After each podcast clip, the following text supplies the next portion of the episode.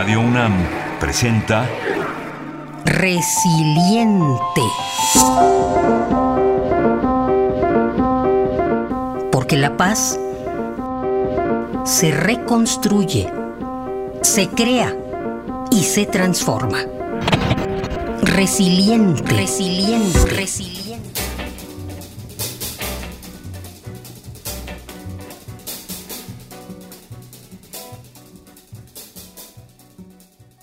Machiavellian is Illuminati all through your body. The blows like a 12 gauge shot. Uh? Cada año, más de 1.6 millones de personas pierden la vida y miles más sufren lesiones como resultado de la violencia autoinfligida, interpersonal o colectiva. En conjunto, la violencia es una de las principales causas de muerte en todo el mundo, especialmente en la población de 15 a 44 años de edad. Aunque ha sido difícil establecer cálculos precisos, los costos de la violencia se expresan en los miles de millones de dólares que cada año se gastan en asistencia sanitaria en todo el mundo. Además de días laborables perdidos y los efectos que causa en la economía de los países. Geografías de la violencia.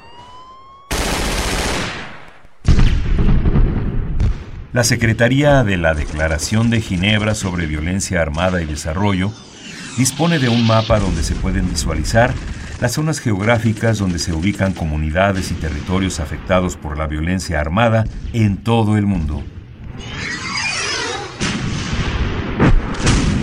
Más de 740.000 personas mueren cada año como resultado de la violencia asociada al conflicto armado y la criminalidad a pequeña escala. Y de estas, al menos 490.000 muertes ocurren fuera de las zonas de guerra. Además de la violencia armada, existen otras variantes que afectan mayoritariamente a la población menor de 30 años. En México, las muertes asociadas a la violencia cobran la vida de jóvenes entre los 15 y los 25 años de edad. Hoy les ofrecemos una entrevista con la doctora Luciana Ramos Lira, investigadora titular de la Dirección de Investigaciones Epidemiológicas y Psicosociales del Instituto Nacional de Psiquiatría Ramón de la Fuente Muñiz.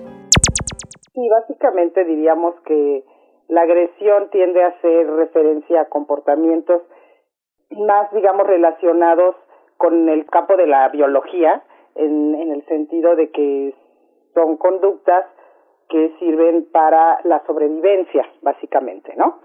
Y por eso hablamos de agresión también en, animales, por ejemplo.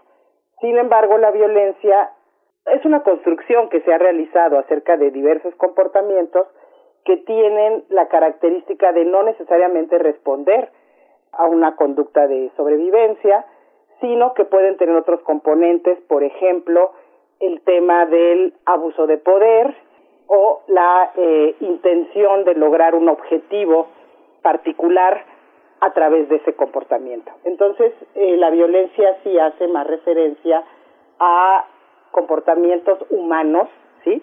Y en ese sentido, pues sociales y que ocurren en ciertos contextos históricos. Sabemos que a partir de 2006 eh, el incremento en las tasas de homicidio de, tuvo un disparo espeluznante. Desde los 90 había existido una disminución de los homicidios. A partir de la denominada guerra eh, contra las drogas, se incrementan las tasas de homicidio de una manera muy importante. Hasta todavía 2010, 2011 han disminuido, pero han vuelto de repente a, incrementarse y, además, por supuesto, que encontramos regiones particulares donde este fenómeno se ha incrementado y, de hecho, ha habido cambios.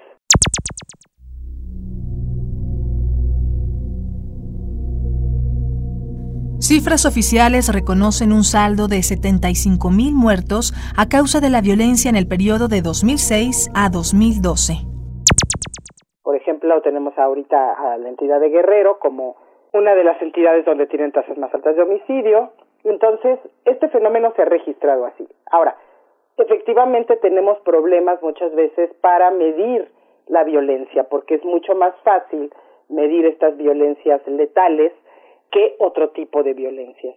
Todavía hay una discusión en términos de que puede haber subregistros de ciertos tipos de violencia y si puede eh, ocurrir que se hable más en los medios de cierta violencia, pero creo que según lo que he revisado en documentos nacionales e internacionales, desafortunadamente sí podemos decir que ha habido un incremento de la violencia en nuestro país en los últimos seis años, o un poco antes.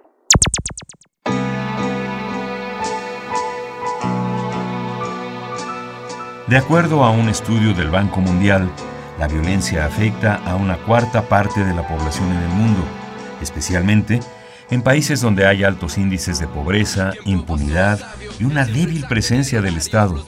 Esta investigación indica que amplias zonas de México, Colombia y Centroamérica se encuentran entre las regiones más afectadas por este fenómeno, convirtiéndose en un grave problema de seguridad, derechos humanos y salud pública. Haciendo rap por amor, pero también porque hacen falta los billetes.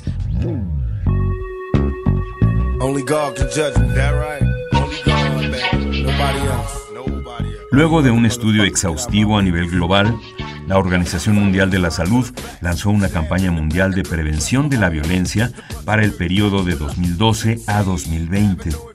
Esta iniciativa comprende acciones urgentes para poner en práctica las recomendaciones del Informe Mundial sobre la Violencia y la Salud, fomentando la toma de conciencia sobre la violencia y el papel que pueden desempeñar los gobiernos para abordar sus causas y consecuencias. En México, tan solo de enero a septiembre de 2015, se registraron 13.920 asesinatos. Ante este panorama, numerosos sectores sociales, entre ellos sociedad civil y académicos, se plantean algunas alternativas.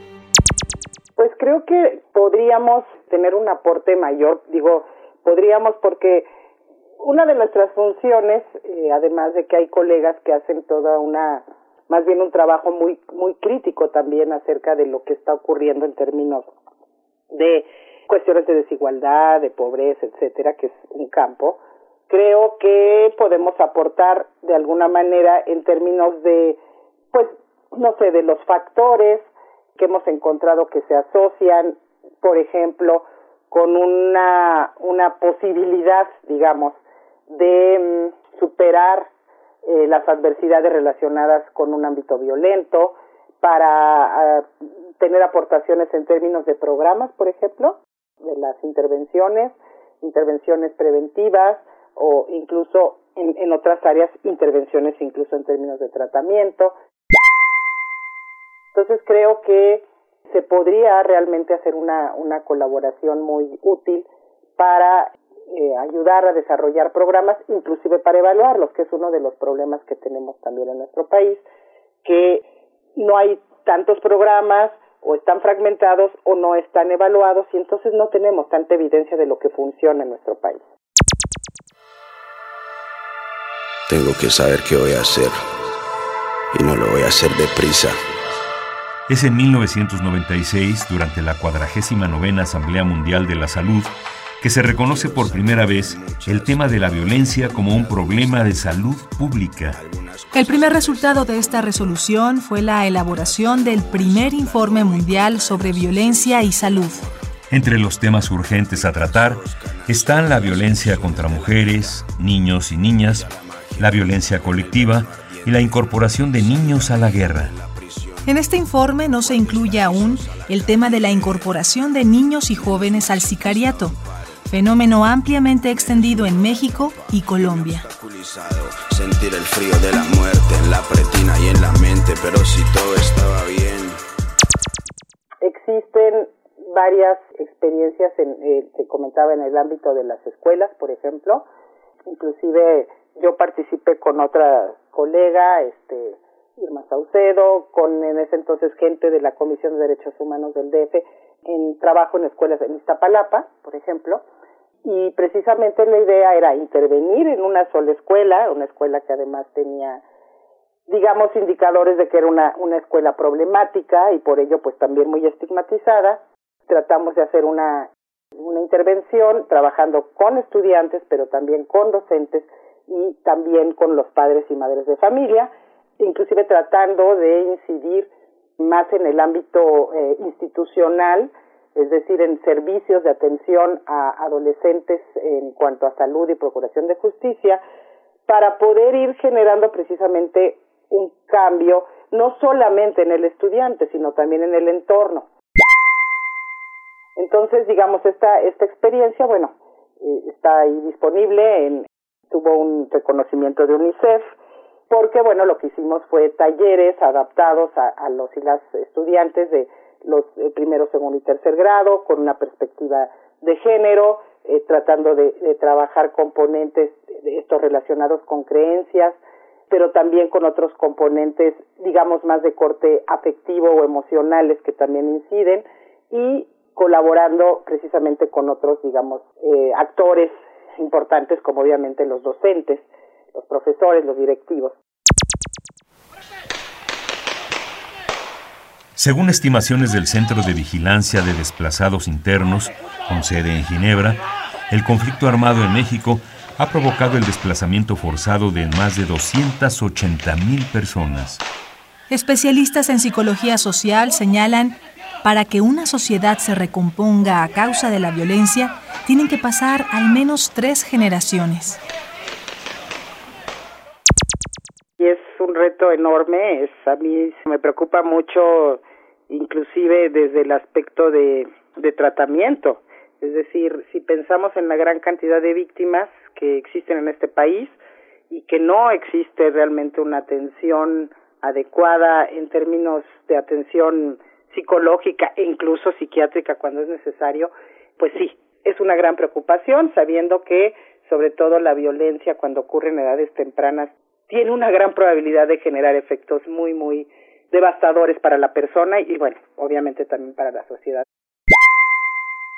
Muchas veces pueden ser proyectos pequeños, muy locales, etcétera, pero que pueden tener una gran utilidad en este sentido de que los chavos, las chavas, los niños sientan que valen, que son personas que tienen dignidad y que tienen posibilidades ante un contexto tan complicado como el que vivimos.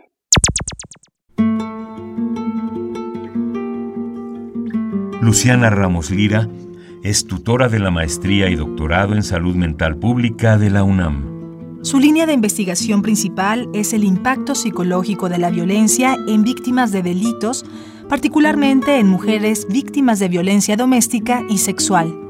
Está interesada en la problemática de la violencia y sus efectos en la salud mental de poblaciones juveniles, de hombres y mujeres, en los ámbitos comunitarios y escolares.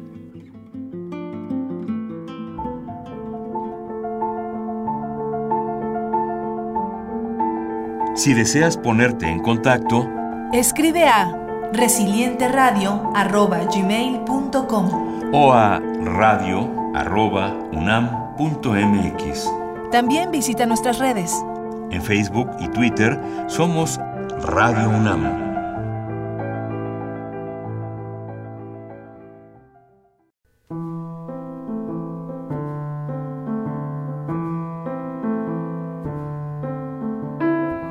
Idea original y guion María Teresa Juárez. Voces María Sandoval y Juan Stack. Transcripción de entrevista, Enrique López. Controles técnicos, Carla Monterrubio. En la producción de Arfaxado Ortiz.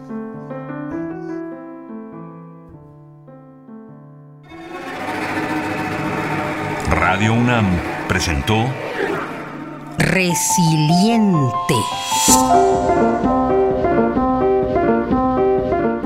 Porque la paz se reconstruye, se crea y se transforma. Resiliente, resiliente, resiliente.